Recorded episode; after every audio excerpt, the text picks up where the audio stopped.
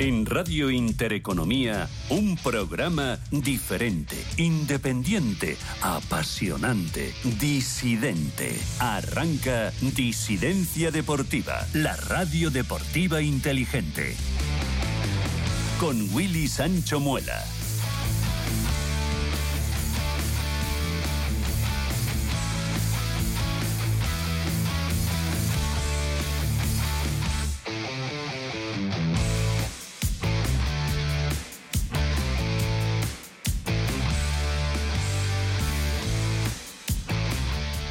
Buenas noches a todos y bienvenidos a la noche disidente. Bienvenidos a Disidencia Deportiva.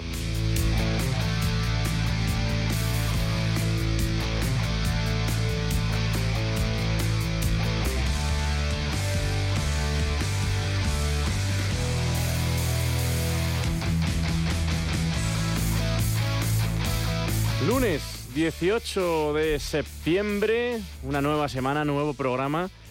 Y si les ha costado el lunes el, arranque este día que, pesa un poco, algo, algo de pereza, anímense porque mañana, sí, ya mañana, arranca la Champions, arranca la mejor competición de fútbol del mundo. Se le pone a Luis así con una sonrisa, a Capitán Redruello, a Gilca Blanca.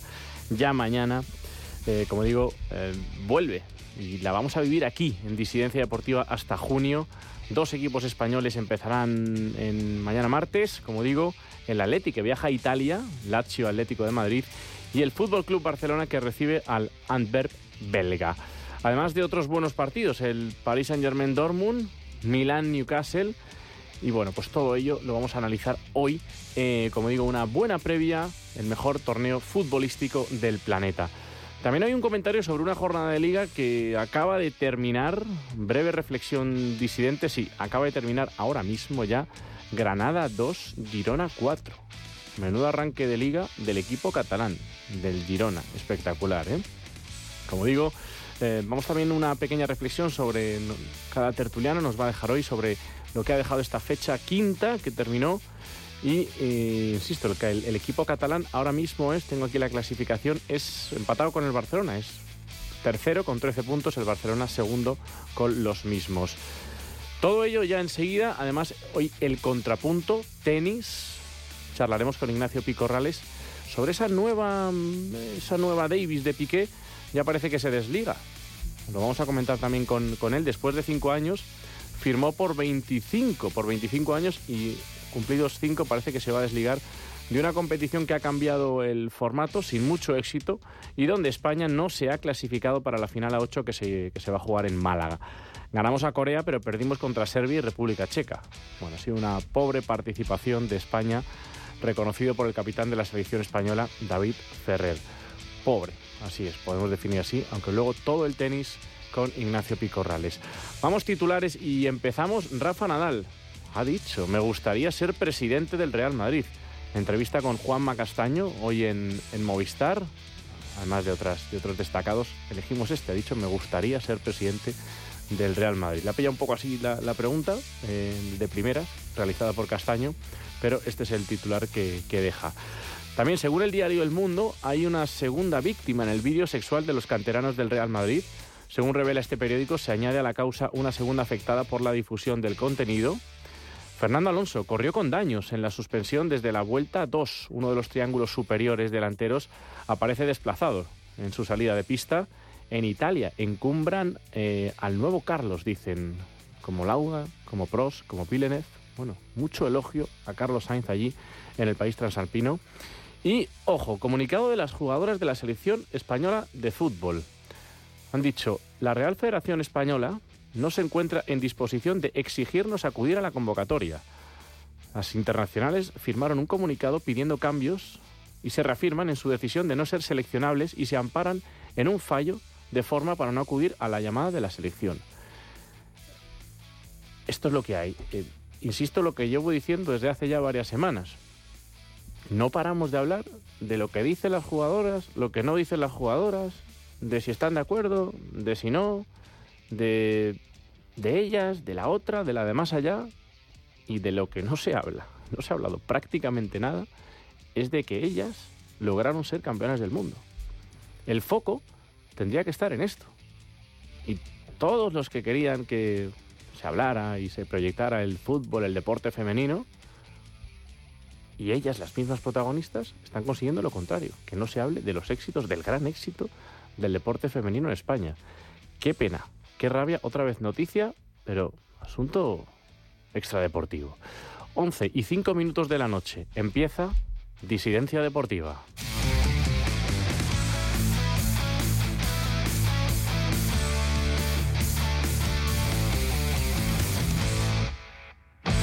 Disidencia Deportiva, tu tertulia de deportes en Radio Intereconomía.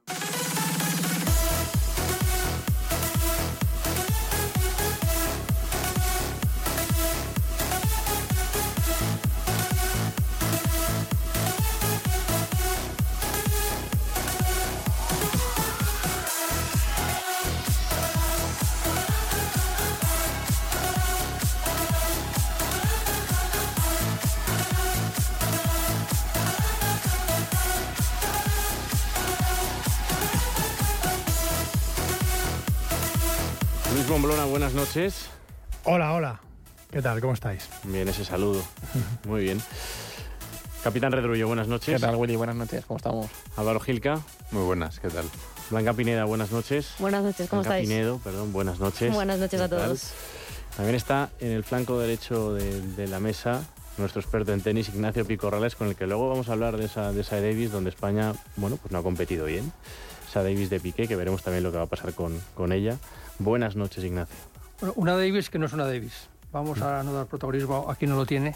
¿Sí? Es una Davis que no es una Davis y que han tardado cinco años en darse cuenta de que no se puede manipular las esencias. Y aquí se da cuenta todo el mundo tarde que una Copa Davis tan, tan extraordinaria, porque es, un- es una, es una competición extraordinaria, pues se ha devaluado. Habrá ganado dinero no sé quién, pero que ha dejado mucha falta de interés a muchos, eh, a muchos aficionados, sin duda. Y espero que vuelva a su formato anterior o similar. Luego hablamos. Luego lo comentamos. Eh, quería una breve opinión y luego ya nos metemos en fútbol. De verdad que quiero hablar mucho de fútbol. Una- jornada atractiva de, liga y lo que viene mañana ya por fin con, la Champions sobre... eh, Álvaro, se ha comunicado a las jugadoras. la Real Federación Española de Fútbol no se encuentra en disposición de exigirnos acudir a la convocatoria. Mm, Bueno, pues esto es lo, último de la selección femenina. Lo, lo repito, campeona del mundo. Pero Bueno, ellas mismas se empeñan en que no se hable ya de, de deporte. sí, O sea, es, es lamentable la imagen que estamos dando en todos los sentidos en, en el deporte, eh, bueno, en el fútbol femenino, porque en el deporte femenino español, o sea, español siempre las mujeres andan a la talla. Yo creo que soy aquí el menos, ¿cómo decirlo?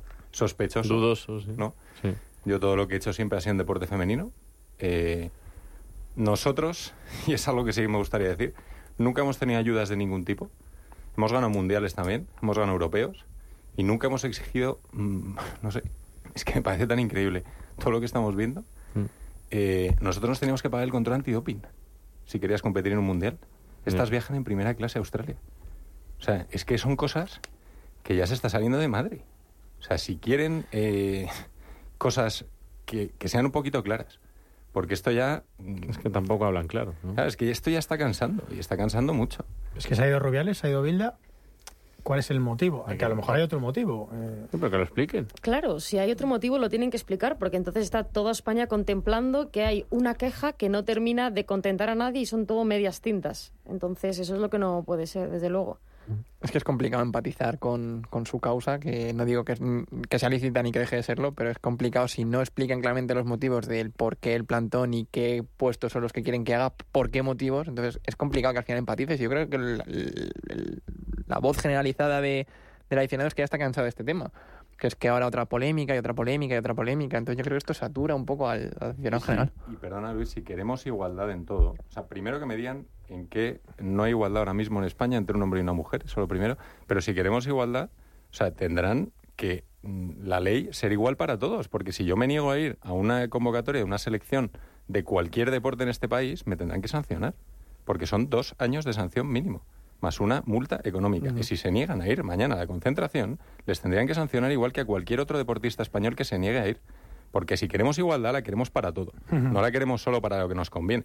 Entonces, si ellas realmente se han sentido tan mal, que digan por qué, que digan de quién se trata la persona o las personas que les han hecho lo que se supone que les han hecho y, que, y pues que se tomen cartas en el asunto, pero mientras tanto, si no son claras, estas personas tendrían que ser sancionadas todas las que se nieguen mañana a acudir a la convocatoria. Es que ahora la sensación como si fuera su cortijo ya, o sea, directamente Sí, que se cree claro. que tiene voz y voto y mando para decidir todo lo que Y es que siem- ocupa en la Federación Española. Sientas un precedente peligroso si le das tanto poder a- al grupo de jugadores, porque hoy son quejas, pero mañana, ¿qué sabe que puede ser? Entonces, el, el fomentar que con un plantón puedas conseguir lo que tú pretendes, cuidado con el precedente que estás eh, Ujú. sentando. Ya, pero tenemos un gobierno que les está apoyando, pase lo que pase, y al final tenemos a, a un, eh, a una izquierda radical en España muy fuerte que da igual lo que hagan, da igual lo que digan, les va a apoyar. Y al final a ver quién se atreve ahora a, a sancionar a estas chicas, porque me da igual, si lo hiciesen en otro deporte, que sancionen a cualquiera. O sea, la gente en el balonmano se ha tenido que ir de España porque no podían eh, financiar en, en la Liga Sobal los sueldos de los jugadores y muchos han tenido que ir y aquí estamos pagando los sueldos de ellas con, con dinero público. Es que, es que eh, esto ya está bien, o sea, la, la bromita ya, ya vale. O sea, ya vale. Que los que nos hemos dedicado a deportes minoritarios y con mujeres, esto nos parece una falta de respeto porque ya está bien. O sea, ya basta de esta, de esta tontería que han montado. O sea, basta ya. Está pasando de frenada ya. Ah, ya Todo lo que está ocurriendo aquí es está. pasarse de frenada en todos los Ya aspectos. basta. Porque realmente, pero eh, ell- ellas que alegan, o sea, ¿Pero qué piden? que por- a ver, se ha ido En el, Vilda, se ha ido en el Rubiales. comunicado había, no, no recuerdo exactamente cuántos Sí puestos. que no se han pero cumplido el- varios puntos de los que pedían, pero ¿cuál? que- que No sé si el director de no sé. relaciones, algo de marketing o algo así, bueno, como que varios puestos con los que no están de acuerdo con que siguiera y que pedían reestructuración en esos puestos en concreto, que eran, recuerdo cuatro, pero no tengo el comunicado delante y no sé exactamente. Pero eso es tan importante. Pues eso es lo que no sé. Por eso digo, por eso decía al principio que lo que me gustaría es que dieran una explicación más allá de un comunicado que, al final se, mm, eh, se pierde un poco todo, se difumina pues un puesto ahí de relación. O sea, cuéntame, ¿qué ha pasado? Mira, he tenido un problema con este señor o con esta señora, con este departamento, nos ha pasado esto, ha habido este tipo de abuso de poder o de discriminación por ser mujer o lo que sea y que, le- y no, nosotras no nos sentimos cómodas yendo a jugar si estas personas siguen aquí. Bueno, pero dilo claro, con nombre y apellidos, explica tu causa, entonces a lo mejor la gente empatiza contigo y, y le da por darte apoyo y que realmente hay una limpieza. Si yo soy el primero que la federación, ya no solo en este, en este ámbito, sino vamos, en cuantísimos ámbitos tiene que hacer una limpieza la federación, pero no sé si estas son las formas y el camino. Que a lo mejor tienen razón en, algo- en muchas Claro, eso cosas. es a lo que que es muy posible que A lo tengan razón. posible. Pero Sí. es que esto es, es un hartazgo ya por parte de la población. Claro, justo. Explica, explica qué quieres. Ha Eso. pasado esto, esto y Y esto con claridad. chapó Aitana del Castillo y Sheila, que son dos jugadores que han tenido la personalidad suficiente para Totalmente. decir yo no voy a seguir la, la corriente y yo decido ir porque para mí es muy importante el defender los colores de mi país. Sí, pero también se los han echado encima. Sí, sí. No, no, seguro que de manera interna habrán sí, sí. tenido también presiones No, y externa, van externa. a tener malas caras, mal, mal ambiente tiene la siguiente... incluso más valor aún Claro, el claro, que ellas claro. salgan, que no hayan firmado el comunicado y hayan dicho, oye, mira, para mí está por encima el representar a mi país, que es el mayor orgullo que puede tener un futbolista, está por encima de cualquier otro puesto que no me guste dentro de la selección y creo que debería ser así. Al final se han exigido cambios, ha habido cambios que igual no han sido al completo, pero ambas partes tienen que dar su brazo a torcer porque estamos hablando de que son que 15 jugadoras, que no quieren ir a la sección 15 jugadoras con Después de el- ganar un mundial, es que, es que esto con el es- privilegio que es para cualquier jugador de fútbol representar a su país. A mí me parece excesivo. Bueno, de hecho ahora eran 80, ¿no? Si no recuerdo mal. 15 Sí, eran sí. las primeras por el problema que hay con Bilda y ahora se habían sumado hasta un total de 80 jugadoras. Que no sé si de esas 80 alguna, eh, 80 fueron las que firmaron el comunicado con lo de Jenny y ahora después de, las- de la salida de Rubiales creo que se ha quedado un número menor, pero bueno, que aún así sigue siendo un número alto. Que, como decía Gilka, que puede que haya motivos, pero que yo creo que haría falta una explicación más clara, más transparente intentar resolver los, los asuntos por otro cauce y por otro trámite, porque al final España, si no, si no estoy mal informado, va a jugar a la Nations League, que es un título en juego. O sea, que no es un amistoso cualquiera ni un partido menor. Pero tú fíjate, lo estás contando y prácticamente eso no ha sonado. O sea, lo de la Nations League... Claro, eso de soslayo. O sea, Sí, sí. ese, ese es el asunto. En fin. Van a conseguir que mucha gente le dé la espalda a esta selección, a este equipo. Y es una pena, y, es, y es una pena. Esta, esta selección, insisto y a cierro, eh, que se nos han ido casi 15 minutos, campeona del mundo. Bueno, pues si quieren que se hable de líos, si quieren que la gente al final, pues al final lo, lo van a conseguir. Eh, una pena. Como decía, ha terminado hace unos minutos, vamos a hablar un poco de fútbol, capitán, que nos apetece. Sí, hombre, ¿verdad? ya, ya toca. Eh, ha, ha terminado hace unos minutos el último partido de esta jornada 5 de, de Liga. Luis está todavía pensando en qué pasó en Mestalla. En ese- Estoy muy cabreado, Willy. ¿eh?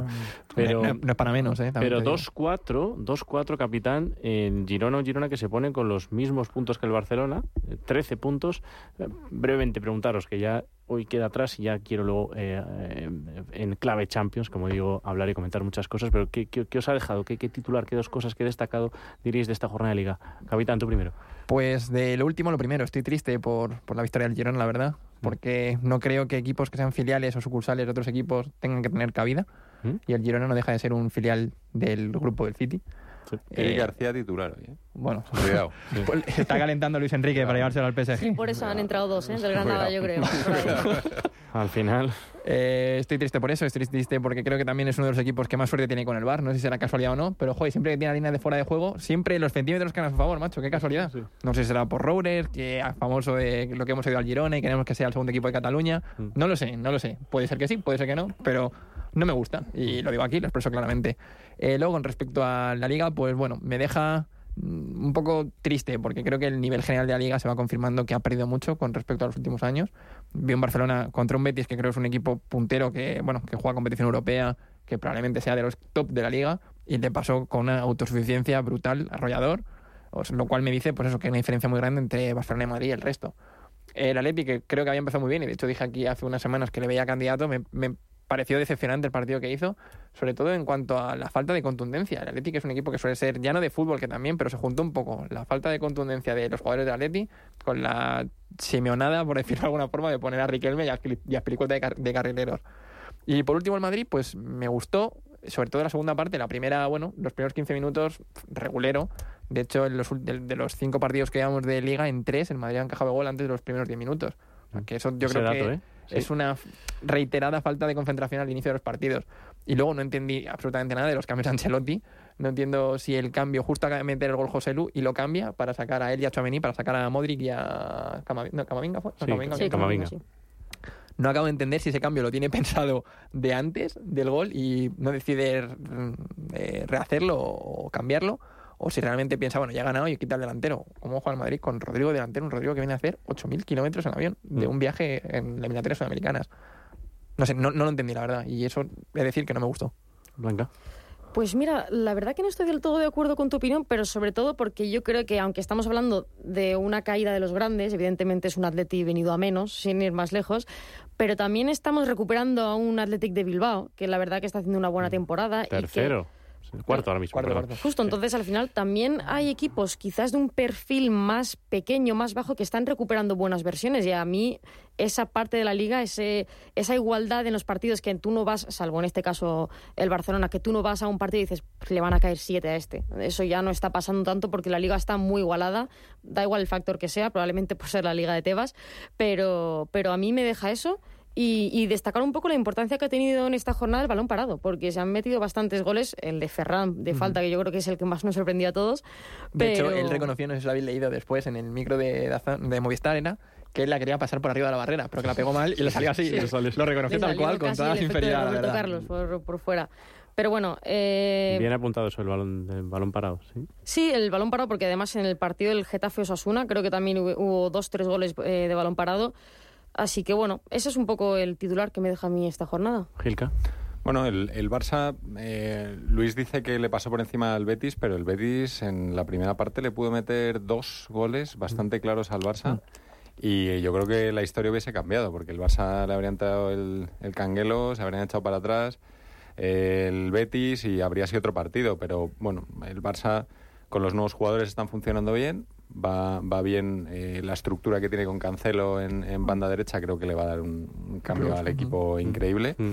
Luego el, el Madrid, pues a- ayer me pareció que volvía a ver lo mismo de siempre. O sea, eh, Madrid era, o sea, no, hacía, ¿no? no hacía mucho y te gana siempre. Gana la Real Sociedad, una muy buena Real Sociedad. muy buena. Sí, muy buena. Con un cubo, Un cubo. fantástico. Sí. Me flipó, me pareció un tío. buah, ¿Qué Buenísimo. jugador ha perdido el Madrid? Que yo creo que. Bueno, tiene el Bueno, 50% de sus derechos, o sea, aún Sí. le puede... tiene, una posibilidad. 30 millones. ¿no? Aquí Creo os dejo un pequeño debate para que si queréis reflexionarlo. Yo estoy convencido de que si Cubo fuera el que estuviera en el Madrid y Ibrahim en la Real Sociedad, probablemente ayer habría hubiéramos alabado a Brahim del buen partido que ha hecho y Cuba habría jugado los cinco minutitos de Brahim.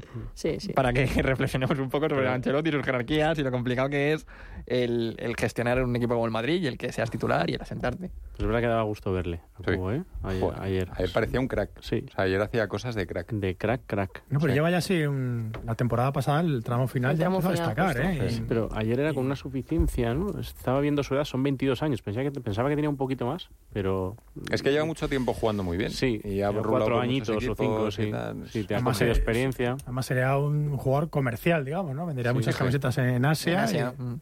Y, es un jugador que yo creo que es que empieza a pintar bien, ¿eh? Porque ya empieza a no ser flor de un día, ¿eh? Empieza ya a, a sumar muchos partidos a un nivel altísimo, entrando por esa zona eh, izquierda de la banda cambiada, Que, o sea, derecha, perdón. Que destaca. Quiero el destacado del, direct, del presentador de Atlético Play también para, para cerrar un poco liga. Mambrona, Em, bueno, te eh, vas recuperando. hablamos pero de forma corporativa un poquito, Sí, ¿no? Y decimos que, que- bueno, el lo- Barcelona muy bien, Lo que elijas. con un Joe Félix que, Sí. que parece que encaja bien, pero bueno, es verdad que solo es un partido. La filosofía Barça le, le viene muy bien porque va, va a tocar más veces el balón durante el partido y un jugador creativo como él pues le, le favorece. Pero bueno, eh, todavía hay que ver. Yo creo que al final los goles de Joao Félix le viene bien al Atleti porque el objetivo del Atleti es revalorizar a este jugador y luego venderlo por 50 kilos en el ¿Qué próximo verano. ¿Qué porcentaje le paga de la nómina? ¿Sabes? A ver, el Barça le paga 400.000 euros por eso te lo decía, por eso te lo y decía. el Atleti solo le ha pagado millón y medio, pero por dos meses, julio y agosto, Ah. nada más. O sea que el chico ha hecho un esfuerzo por... Joder, y también esfuerzo, ¿eh? Sí, O sea, sí, no va a va a cobrar ni va a dos ganar millones. un millón novecientos mil va a ganar este. Y venía de este cobrar año. 12 o 8. Eh, ocho netos. 8 netos. O sea, una pasta. Entonces, ah, pero bueno, vamos a ver si sigue marcando cada gol con el Barça, el escaparate que es, supone al final que se revalorice a marchas forzadas, que es el objetivo final de, de Atleti. Hombre, a mí me da rabia. Cuando marca un gol, pues a mí me molesta. Que no, no- no voy a decir bien, se revaloriza. Yo como aficionado lo paso mal. Mm. Y Si lo mete en el. Bernabéu no te da tanta rabia, Luis. ay, no me da tanta rabia. Ahí, ahí se celebra. ¿Te decepcionó mucho el Atleti o es verdad que con las bajas que No, hay- no, Willy, estoy hundido. O sea, hasta tal punto que veo que el Madrid nos gana y estáis a 11 ya. Es verdad que con un partido partido menos, más. el partido de Serían Sevilla. 11, es verdad. 11 puntos. 11. Eh, ¿Y por qué? Yo creo que si No, hubiera sido simplemente pronto un partido, digo, ¿eh? es verdad que es un partido y demás, pero a mí me, me preocupa mucho las bajas en el centro del campo. O sea, justo el Atlético de Madrid no se refuerza en esa posición el último día de mercado, una posición que lleva pidiendo el Cholo todo el año, ¿Pero y bueno, por todo, qué? todo el ¿Por qué no se reforzaba ahí? Bueno, pues yo qué sé, eh, habrá que preguntar a la directiva porque al final sí que ingresamos dinero por Carrasco, sí que salió Joao Félix, con lo cual liberas masa salarial suficiente. Hemos vendido a Condovia, que juega en esa posición, vendimos a Lodi. Apenas se han hecho eh, esfuerzos económicos para traer refuerzos. Con lo cual no se ficha a Hoybier o a Berratti, que eran los nombres que sonaban, y justo el primer partido se lesiona a Coque. Bueno, eh, Rodrigo de Paul se va con Argentina y vuelve lesionado. Con lo cual ya no tienes nadie con jerarquía que lleve la batuta. Le das el testigo a un chaval que se llama Pablo Barrios, que prácticamente no tiene experiencia, y el chaval es de lo poco Sí, potable. eso es, O sea, es de lo poquito que está. Mm. Pero claro, él solo no puede llevar la, la- la manija de, de un equipo importante como el Atlético que aspira a ganar. Y es verdad que, que- que, bueno, que el análisis quedaría poco profundo si simplemente me baso en situaciones tácticas, porque hay que ver las caras, los gestos, los cuerpos de los jugadores. El día de Mestalla, me parece un cachondeo, y se rieron de la afición. Yo veía un 2-0 que nos estaban dando un baño y veo a Morata pues riéndose con el defensa, haciéndole bromitas. Hombre, pues no es de recibo. Y no le señalo a él como, como problema de nivel futbolístico, porque creo que hay jugadores como Savic, que ya debería estar fuera del Atleti, Marcos Llorente, que está viviendo del año de la Liga, que fue, para mí, junto a Luis Suárez, el mejor jugador de la Liga, pero después de ahí ¿Cómo ha desaparecido? ¿Cómo ha desaparecido? por completo. No interviene en la, en la elaboración de juego, no roba balones, ya no se incorpora al ataque, no, no tiene gol. No, no, No, no gana tiene- línea de fondo, que antes era su especialidad. También. es verdad que Trippier era el jugador que le ayudaba Ya. a, a conseguir e- ese factor sorpresa de entrar por al espacio, pero ha pegado un bajón. Es que eh, fíjate, en el segundo gol del Valencia es para mí sintetiza a la perfección el partido del Atleti. Un robo bastante claro a Griezmann, pero luego hay como varios fallos en cadena. Creo que es hermoso que intenta anticipar, pero está ahí poco contundente. Se la lleva el jugador del Valencia, el pase Hugo Duro, y luego Hugo Duro, sabiendo que es zurdo Basavic como un Me avión. parece Ronaldo Hugo Duro. Sí. O sea, Hugo Duro ha marcado 11 goles en, en- en su carrera en el Valencia y 5 han sido del Atlético. ¿Pero qué pasa aquí? Luego veo que es canterano del Madrid y digo, pues venga, ¿será que está más motivado el chico contra el Atleti? Bueno, No pues sé, pero, pero, pero bueno, ojalá, Willy, sé que a ti no te, no te gustaría, pero ojalá ganemos al Madrid y sea el cambio. Bueno, Y vengamos aquí a hacer un programa contentos y felices y con el Atleti peleando la liga, pero estando como estamos, yo estoy bastante cabreado. Jiménez vuelve para ser titular. Jiménez ya está, listo. Yo creo que mañana va a ser titular. Mañana será titular. Claro que sí, porque Bitzel es un jugador que está muy bien cuando tú dominas, porque saca muy bien la pelota, pero cuando un equipo te apertrecha y te, te- te mete atrás, se ven sus vergüenzas. O sea, no es expeditivo, no es rápido, y Savic, que está prácticamente, Sí, sí, está fatal. está ya, Bueno. bueno, Esta sintonía, Momblona, te va a hacer venirte un poco arriba, A ver, igual, vamos a igual ver, que a todos. a. Venga, vamos con Champions, la ¿no? Champions, que viene ya.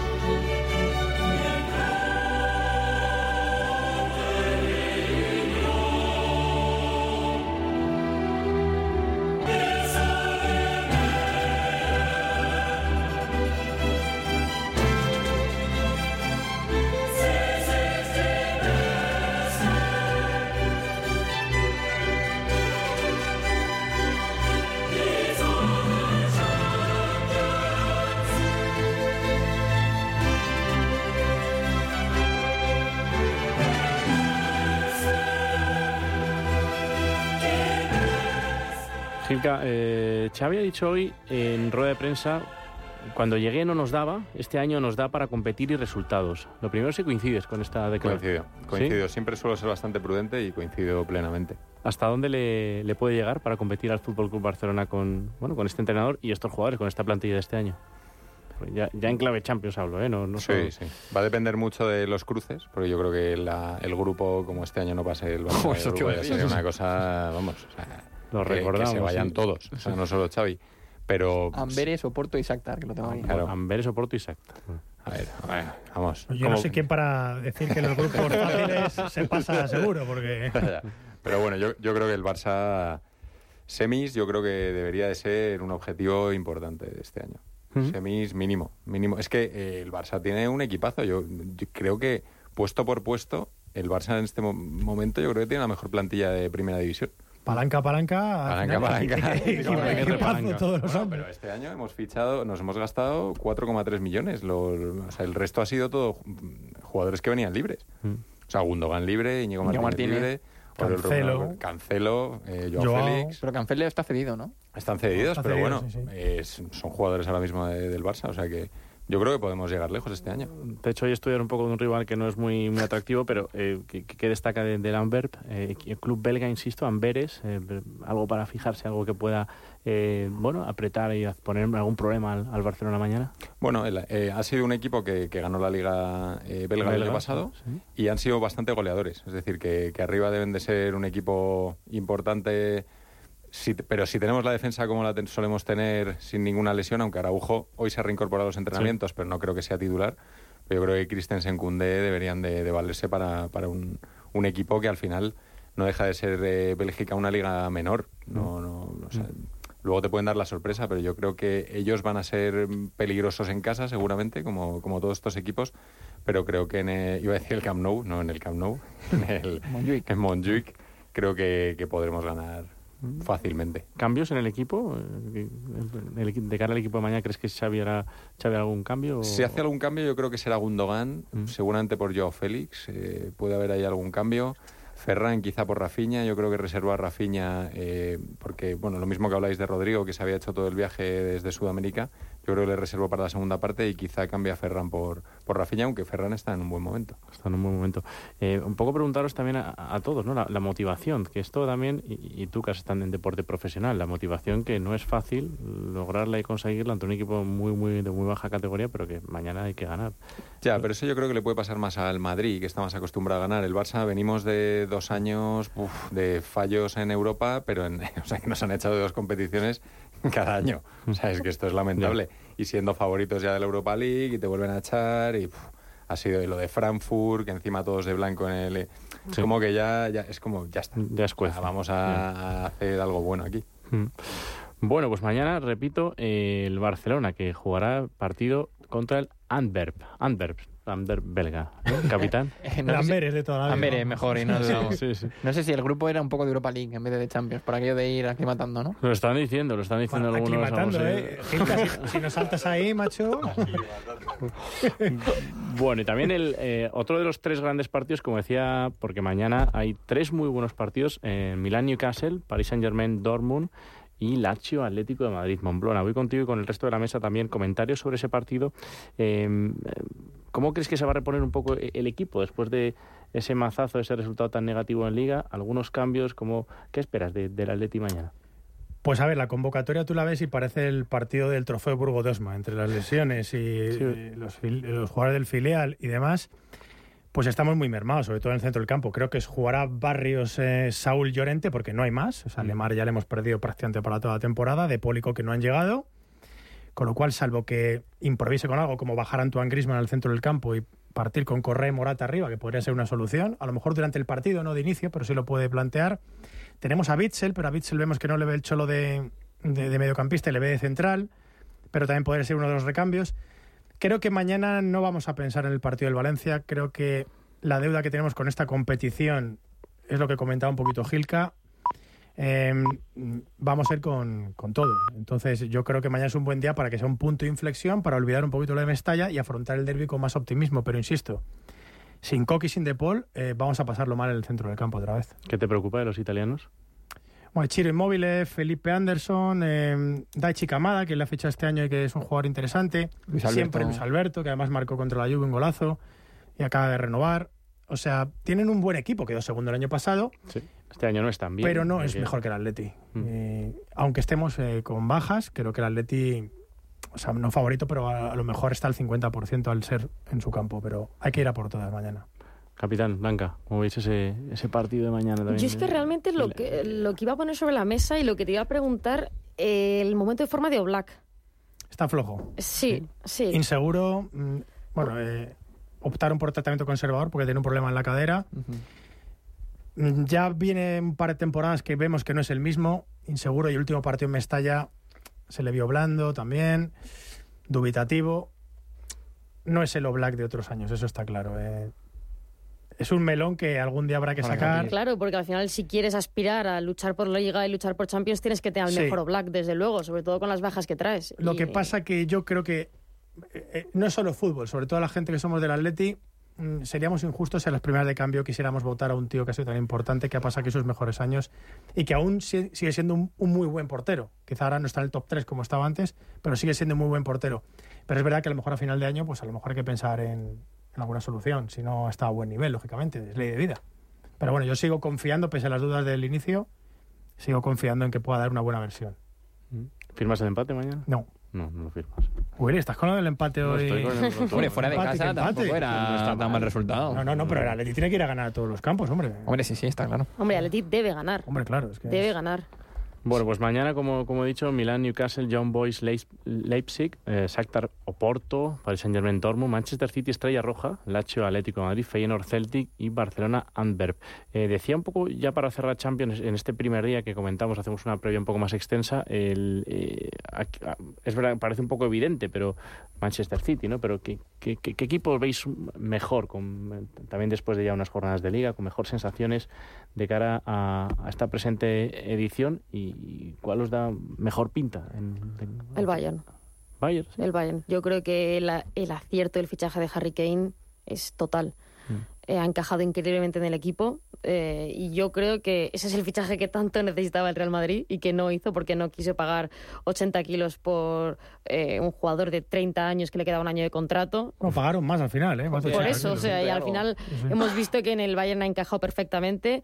Al final se habla mucho, pues eso, de Manchester City, de Barcelona, mucho nombre, pero al final el Bayern ha demostrado que es una maquinaria siempre casi perfecta y que el juego en equipo que tienen es clave y ha sido clave en los éxitos en los últimos años. Entonces, para mí, candidatos siempre tienen que estar encima de la mesa el Real Madrid. eh, por excelencia, es su competición y jamás, por, por nombre y por historia, puede estar fuera de la lista de los candidatos.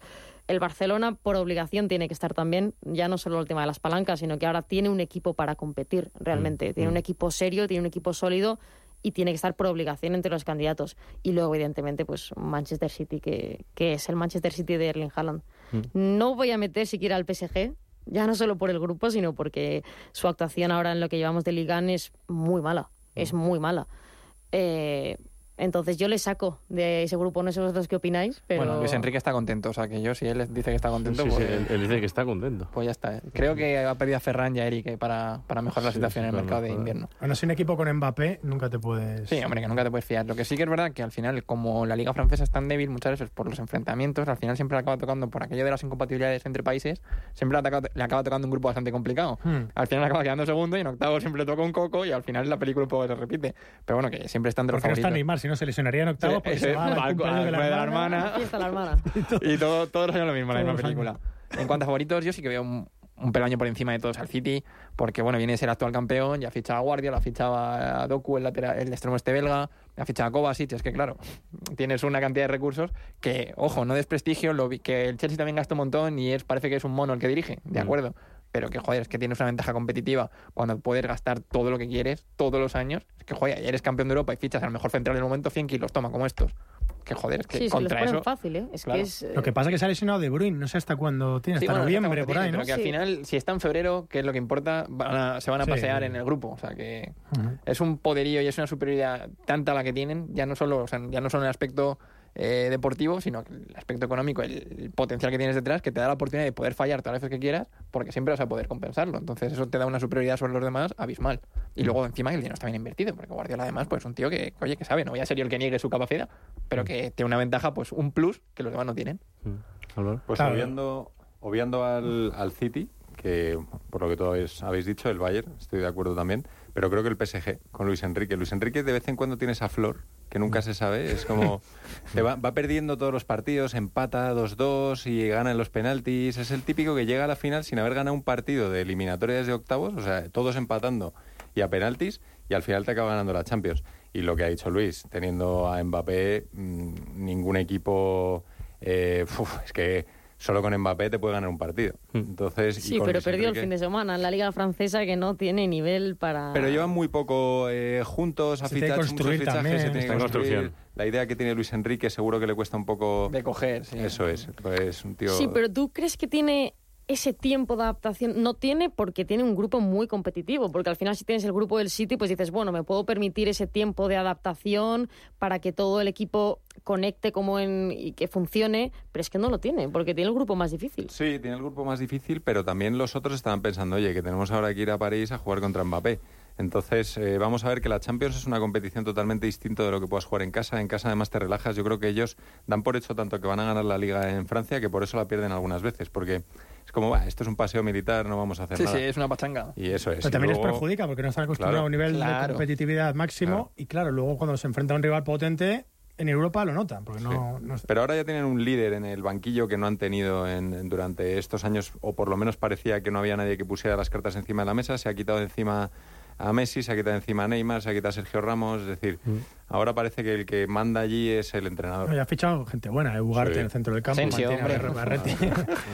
Asensio, bueno, y luego Canning Lee también ha fichado, o sea, bueno, y Gonzalo Ramos. Sí, sí. Hombre, que va un poquito para ser un equipo más compensado, no lo que era antes, que era pues tres estrellas deshilachadas, eh, que sin defender y tal. Parecía el FIFA eso. Sí, final dice, a ver a quién ficha, ¿no? A ver Funcionaba, pero Bayern City bueno, son los que van a estar. Sí, parece. parece- Y yo no me voy a bajar del carro del Atleti, pese a que hoy es el día que tengo que decirlo. ¿La competís? La- Yo creo que la sí. pelea- Sí. Sí. Bueno.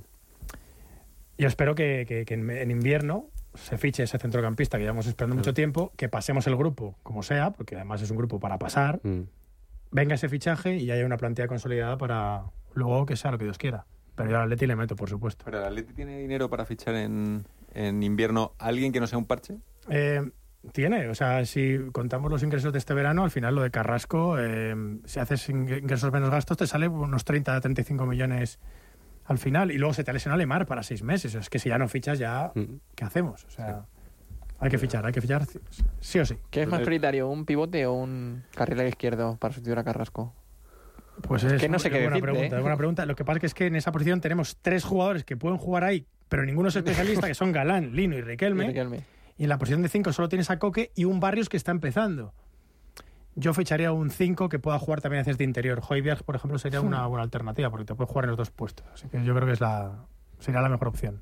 Nos están diciendo algunos de nuestros oyentes que ninguno, creo que ninguno ha visitado eh, como Sí, posible dicho. candidato al Real Madrid. eh, puede que Siempre para- tiene que estar, siempre. No Sí, puede Blanca lo ha dicho, ¿eh? Capitán, Blanca- sí. Blanca ha ¿Tú dicho no lo ves, capitán? A ver, soy un poco escéptico en cuanto a un poco en la línea de lo que iba antes hablando de Rodrigo.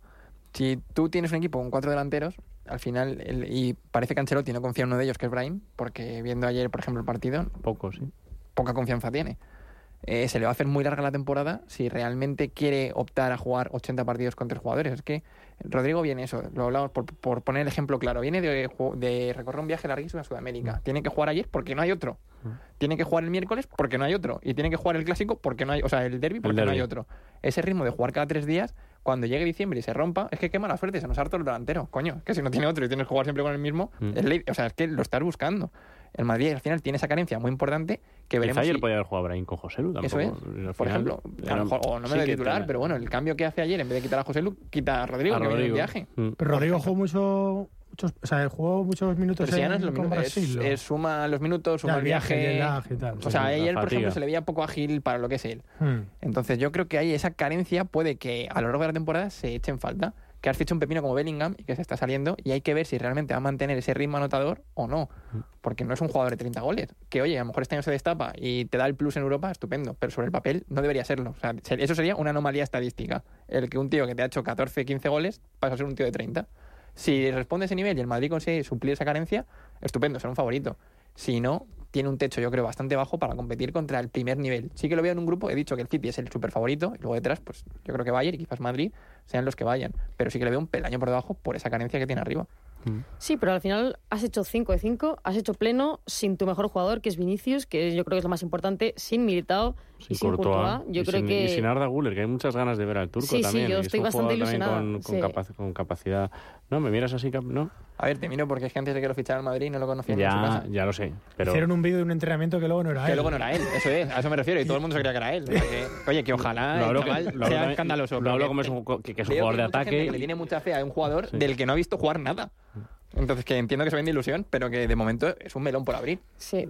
O sea, a mí más el problema que me viene con, con Arda Guller no es tanto con el talento no que tenga, porque no lo dudo, sino porque Ancelotti no me da la sensación de que le vaya a poner, porque me pasa lo mismo que con Brahim o con cualquier canterano. Álvaro Rodríguez la temporada pasada vino, marcó en el derby, parecía que nos iba a solucionar tal, y jugó tres partidos contados. Entonces, a mí es el problema que me viene con todas estas promesas. Es muy, mucho talento, muy buen jugador, pero es que Ancelotti no da los minutos. Ancelotti es vacas sagradas hasta el final y me voy a ellas. Claro, y ahí yo creo que es el problema de Arda Güler. Mm. ¿Y si se lesiona José Lu? ¿Quién, quién sale de delantero centro? Yo ya voy Modric. echando currículum una vez. Lo dijo, lo dijo en rueda de prensa, No de sé, hecho. no, eh, yo lo pensaba el otro día, en, lo hablaba con un grupo también de, de, madridista- de madridistas y me decían que quizá Bellingham adelantaría un poco, ya que es una, un- Mm. con capacidad ofensiva, que está teniendo gol, un tipo fuerte para, para fijar y tal, que podría ser la solución, porque es, es, es verdad, está muy bien apuntado eso. Si se lesiona a José Lu ahora mismo, Pues Camavinga que juega de todo. Sí, pues, no, tirar de cantera. O, o de cantera, o pones ahí a Bellingham, no sé. O Claro, pero para un- Champions, Claro. ¿Qué haces? ¿Sacas a un canterano en Champions? de- Bueno, Eh, te digo, o al propio José Lu, jugarte unos cuartos de final contra el Bayern y sacar a José Lu, con todos mis respetos, que Jo- José Lu, que le he visto en el español todos los partidos de la temporada pasada, pero que joder, para Te voy a decir, Luis, que, era- que es del español, hombre, que es de tu Pues- español. Pues sí, que sí, que le he visto mucho, pero que el español está en segunda y José Lu también defendió con el Alavés. O sea, que, que el chaval, que es buen delantero, pero que no sé si para un nivel élite europeo. Entendámonos.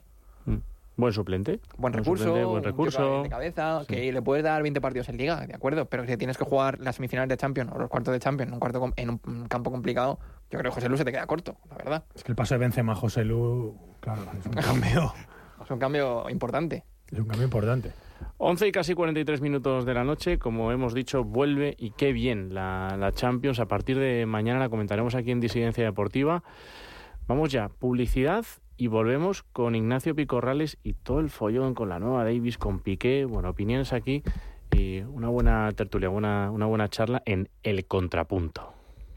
Ahora en Rodilla, llévate tu combo de principal más bebida por solo 5,95 euros. Vente a Rodilla y elige entre la variedad de focachas, sándwiches calientes, bocadillos o wraps y monta tu combo ideal por solo 5,95 euros. Recuerda, tu combo perfecto de principal más bebida por solo 5,95 euros solo lo encontrarás en Rodilla.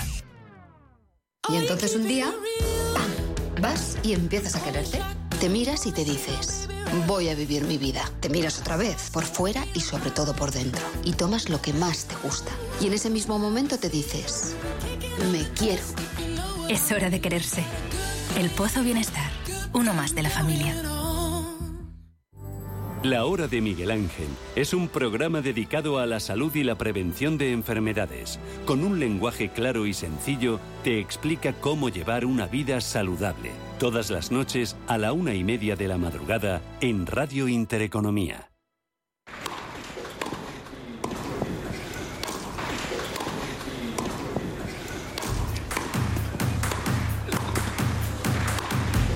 Disidencia Deportiva. Presenta Willy Sancho Muela. Radio Intereconomía.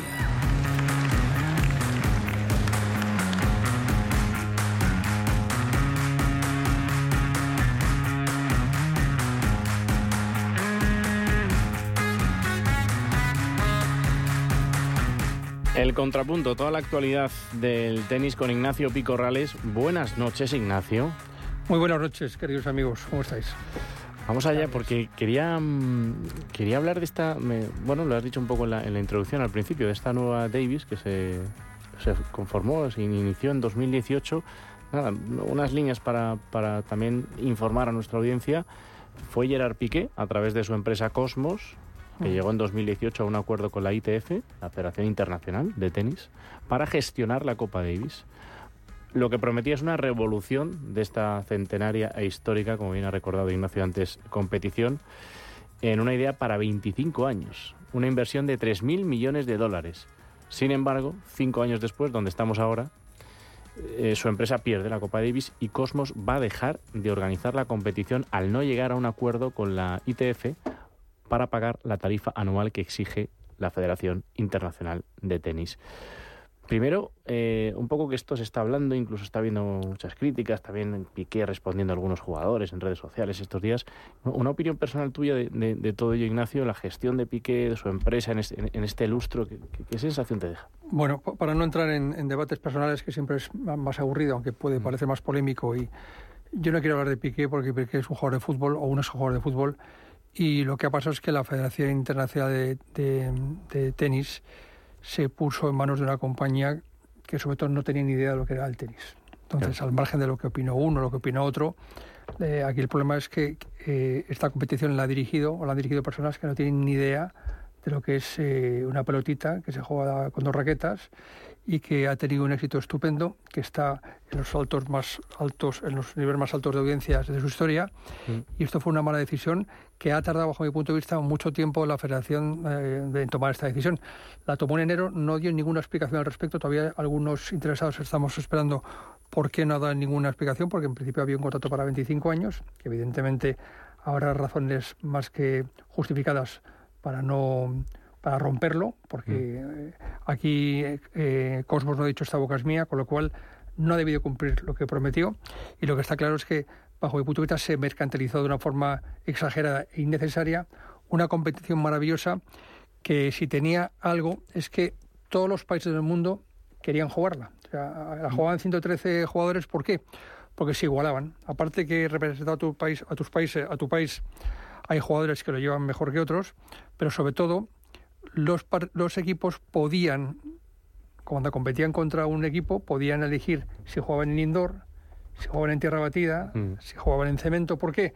Porque cada, cada equipo, en función de tu contrincante, jugabas con reglas, por supuesto, eh, legales, pero hacías lo imposible para intentar ganar. De hecho, sorpresas a la Copa Davis ha habido lo que lamentablemente no hay en los campeonatos, que es muy previsible que los individuales ganen los tres o cuatro favoritos, pero aquí ha habido mm, equipos que han derrotado a Estados Unidos, eh, la India, eh, España, no, Marruecos no nos derrotó hace 10 o 12 años de milagro en Marruecos. Mm. O sea, ha habido cosas incomprensibles que las da la propia emoción, mm, brindarles a los a, la- a las a los aficionados de cada país que venga un equipo poderoso a jugar allí, se rotan los turnos, en fin, era una cosa preciosa y que daba, eh, daba mucho juego. ¿Qué pasó? La verdad es que nadie lo sabe. También se pasó de 24 a 48 equipos en el Sí. Mundial y ahora se van a ir a 42 o a 48. Y nadie, vosotros aquí, compañeros futbolistas y futboleros, me sabéis decir si realmente ha ganado el fútbol con meter a 48 equipos en vez de 24. Bajo mi punto de vista, la cantidad no siempre, o la calidad no siempre hija de la, de la, de la cantidad. No, a mí me parece una, una aberración y aquí, aparte que el formato es comprimir en una semana lo que antes hacía durante todo el año, forzar a que todos los jugadores jueguen demasiados partidos. Además hay dos individuales. O sea, esto eran cinco partidos antes, eran tres y dos, era, era- eran los dobles, era una Sí. maravilla. Y se ha perdido todo eso. Entonces, nadie ha ganado, nadie tiene una explicación eh, em, eh, fehaciente para que, que se nos diga qué ha pasado con Cosmos. Lo que está claro es que no ha funcionado. Había 20 años más para 20 años era, era demasiado, pero no han dado ninguna sola explicación. Señal de que ha habido cosas graves, seguro. Mm. Capitán. Al principio sí que tuvo cierto éxito este nuevo formato. Recuerdo que España creo que ganó en 2019 y sí que tuvo una acogida un poco... Pero, pero, pero o sea, no tuvo éxito porque ganara España. Eh, fue aquí, jugó en cemento, fue raro que ganara España en cubierto, pero al margen de que ganara España, para mí, la, la- si hablamos de campeonatos que ganara España, el, el maravilloso fue en el 2008 que ganó España-Argentina allí, sí. que fue una eliminatoria memorable. Entonces, aquí ganó, sí, estuvo bien, No, pero bueno, que quiere decir había éxito de público. Ahora, por ejemplo, se han visto las gradas pero- vacías. Pero, pero es que vamos a ver cuando Nadal no esté eh, en activo, ahora porque Vale. aparece Alcaraz, pero España le ha costado eh, atraer al público porque España no ha sido un, un- no tiene esa audiencia escenística. ¿no? De hecho, hay mucha gente, lo hemos comentado aquí, que hay mucho demasiado aficionado de fútbol que va a ver el tenis, ¿no? Entonces, lo que hiciera el primer año eh, Cosmos con la Davis y que ganara España no es que fuera un éxito, es que a nosotros eh, jugó muy bien Nadal, le recuperaron y fue, creo que ganó Inglaterra en la final o a Canadá en la final, le ganó en- a, a Inglaterra en semifinales y estuvo muy bien. Pero nadie está contento con ello. De hecho, los jugadores, que son los primeros a los que hay que decir estáis contentos o no, no se les pidió opinión. Federer ya dijo en su día que esto era una, una, una tragadera insoportable. Y eh, se le ocurre ahora a, a criticar a jugadores porque dicen que no, pero esto es una cosa. o sea, se, ha- se impuesto esta competición a los tenistas y no ha tenido ningún éxito. Entonces es un tema que hay que acabar con ello. Yo he sido muy crítico con ello porque no tiene ningún sentido lo que está pasando. Y leo un poco con ello porque Babrinka otros tenistas, como has dicho, eh, el caso también de Julien Benetó, han lanzado bueno, algunos dardos sobre, sobre Piqué. Han dicho literal, eh, textual, perdón, ha dicho, has matado literalmente a uno de los pilares del tenis junto a la ITF. Por favor, por lo menos le, le decían a Piqué, cállate la boca. Esto fue tras intercambiar pero- algunas palabras Piqué con, con Babrinka.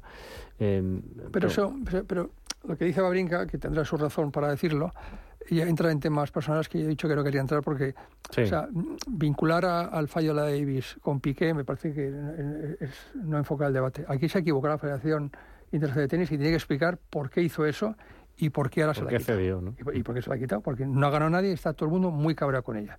Entonces no tiene ningún sentido depositar la esencia de la competición más bonita del mundo de tenis en manos de una persona. Es como si le das el fútbol a un jugador de cricket. Es lo mismo. No. Es lo mismo. porque Porque traiga mucho dinero. Si luego no lo ha traído. Si es que luego las audiencias, los campos están llenos de tenis, ¿por qué?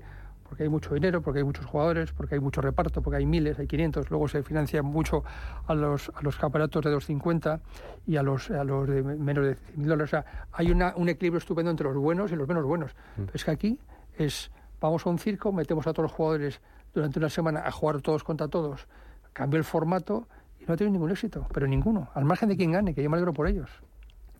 Veremos qué, qué pasa, si vuelve. Eh, Quería preguntarte antes de un poco de, de analizar lo, lo que ha pasado con España, cu- cu- ¿cuál ha sido tu, tu mejor recuerdo en esta competición en, en la Davis, Ignacio, que, que no son pocos de, de nuestro país? Bueno, es que España ha jugado 10 finales, ¿Diez? ha jugado 10 finales, ha ganado, ha ganado 6. La de Sevilla estuvo muy bien, ¿eh? Espectacular. A lo mejor fue en el año 65, yo que pe- peino alguna más, ma- una cara más que vosotros, perdimos 4-1. En- Entonces en la Copa de Davis se jugaba el campeón, llegaba siempre a la final del siguiente año. Y el año 65 jugamos con Australia allí y entonces Santana ganó al que entonces era el mejor jugador del mundo, que era Roy Emerson. Perdimos 4 En hierba fue. Hierba, hierba. Y al el año 67 volvimos a la final, no ganamos, pero eso para lo que era España entonces fue una auténtica maravilla. Y os voy a dar un dato más. Santana llegó a jugar 120 partidos de Copa Davis. Llegó a jugar Madre mía. 46 eliminatorias. Y Orantes y Casal jugaron ellos 14 años la Copa Davis. Esto no quiere decir que los que jueguen ahora juegan menos. Simplemente es que se enfocaba la Copa Davis, tenías dos días para desplazarte, podías jugar, podías no jugar una eliminatoria, pero es que aquí es una semana en la que tienes que jugar muchos partidos. Entonces, claro, la gente ha criticado a Alcaraz, pues también la ha criticado por ir a los toros, que esto es inconcebible. Eh, que no haya jugado, bueno, todos tienen su calendario a veces se puede jugar y a veces no se puede jugar.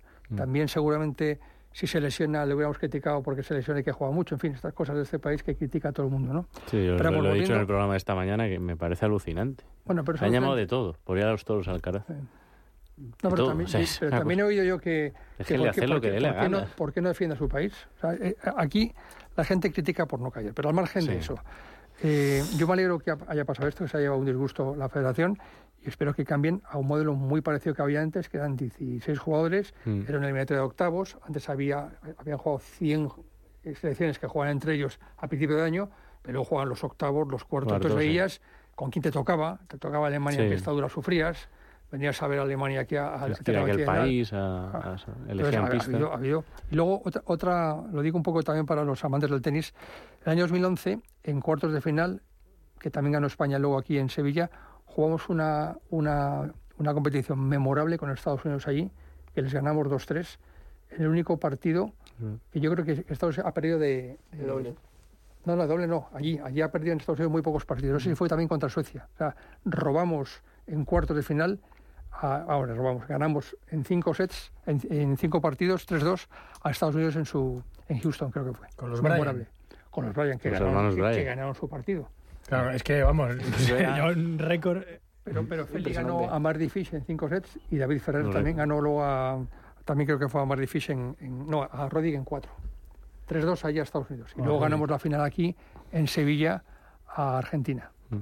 Bueno, repasar un poco lo que ha pasado en, en este año. Nos quedan dos minutos, pero eh, cerramos nuestra participación en la fase de grupos. Ganamos a Corea 2-1 eh, y luego el domingo, eh, bueno, perdimos. Acabamos terceros tras Chequia y Serbia, República Checa y Serbia, que son los que nos, bueno, nos derrotaron. Y, como digo, terceros en ese, en ese grupo. ¿Te, te sorprende ese puesto de, de España, Ignacio, con- en, en- este grupo? ¿Esperabas algo más? No, podíamos haber ganado a República Checa, Sí. nos podíamos haber clasificado segundos, quizá, pero, pero yo no vi el partido de Davidovich, que fue el que tuvo que haber ganado, y creo que fue Davidovich que, que perdió, creo que también con. y no. O sea, no mereció ganar. Y por tanto, a, a poco más hubiéramos llegado, ¿eh? también os lo digo. Porque, eh, porque estas derrotas tan, al final son, son contundentes. 3-0 contra Serbia, 3-0 contra, contra República Checa. A, día de hoy hay tanta diferencia en- entre jugadores de, de una selección y, y la nuestra y, y España. No, no. pero Recordemos es que, no jugó Alcaraz. también Claro, lo quiero que- recordar. pero- el que juega Alcaraz o el que juega Nadal pinta mucho. Antes Sí. he nombrado dos torneos que ganamos cuando jugadores como Feli como Verdasco hicieron auténticas maravillas en Argentina y en otros muchos sitios, ¿no? Pero cuando se tuerce un partido 1-0, 2-0, ya el tercero apenas lo juegas, porque ya es ya tienes la eliminatoria jugada. Eh, no no- Estados Unidos ha perdido con, con Finlandia y con no sé con quién más ha perdido. O sea que no hay que darle importancia porque lo bonito de esto es que hay muchas sorpresas en esta competición, pero no en este formato, meter a, a los 18 equipos ahí, todos metidos ahí en grupos de tres. No tiene sentido, no tiene ningún sentido, a nadie le gusta, excepto la federación, que fue la responsable de que esta sábado pasara. Nadie más que ella. Que vuelva la, la Davis de siempre, ¿no? Que venga Esperemos, cuanto pues, antes. una- unos de esos Bueno, torneos. eh, Este año la, la gestiona la propia Federación Internacional porque ya había roto. Esperemos que el año que viene vuelva a su formato original. Esperemos y que le vaya muy bien a España. Seguro que sí. Gracias, Ignacio, como siempre. Buenas Placer. noches. Hombrona, suerte mañana. Muchas gracias, un placer, chicos. Capitán Blanca, Gilca, gracias. Un abrazo. Gracias. Mañana a las 11 en punto les esperamos. Mañana ya será martes. Hasta entonces, cuídense.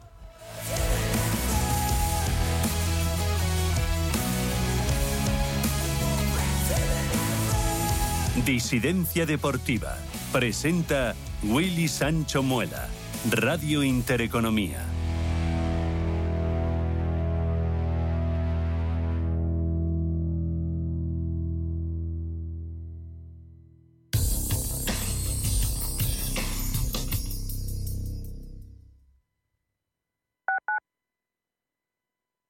Sintonizan Radio Intereconomía. Nuestra manera de entender el mundo cambia a lo largo de nuestra vida. La cultura nos enseña a mirar y también nos cambia radicalmente. En Casa Forum queremos estar a tu lado en cada momento. A través de la cultura y la ciencia queremos ayudarte a entender el mundo en el que vivimos y también a cuestionarlo. Descubre con nosotros la nueva temporada 2023-2024. Crecemos en la cultura. Casa Forum, Fundación La Caixa. La vida está cambiando y la economía también. ¿Has escuchado términos como Bitcoin, Ethereum, NFTs, Web3 y aún no sabes bien qué significan? En My Economy te lo explicamos. De lunes a viernes de 3 a 4 de la tarde con Pedro Fontaneda en Radio Intereconomía.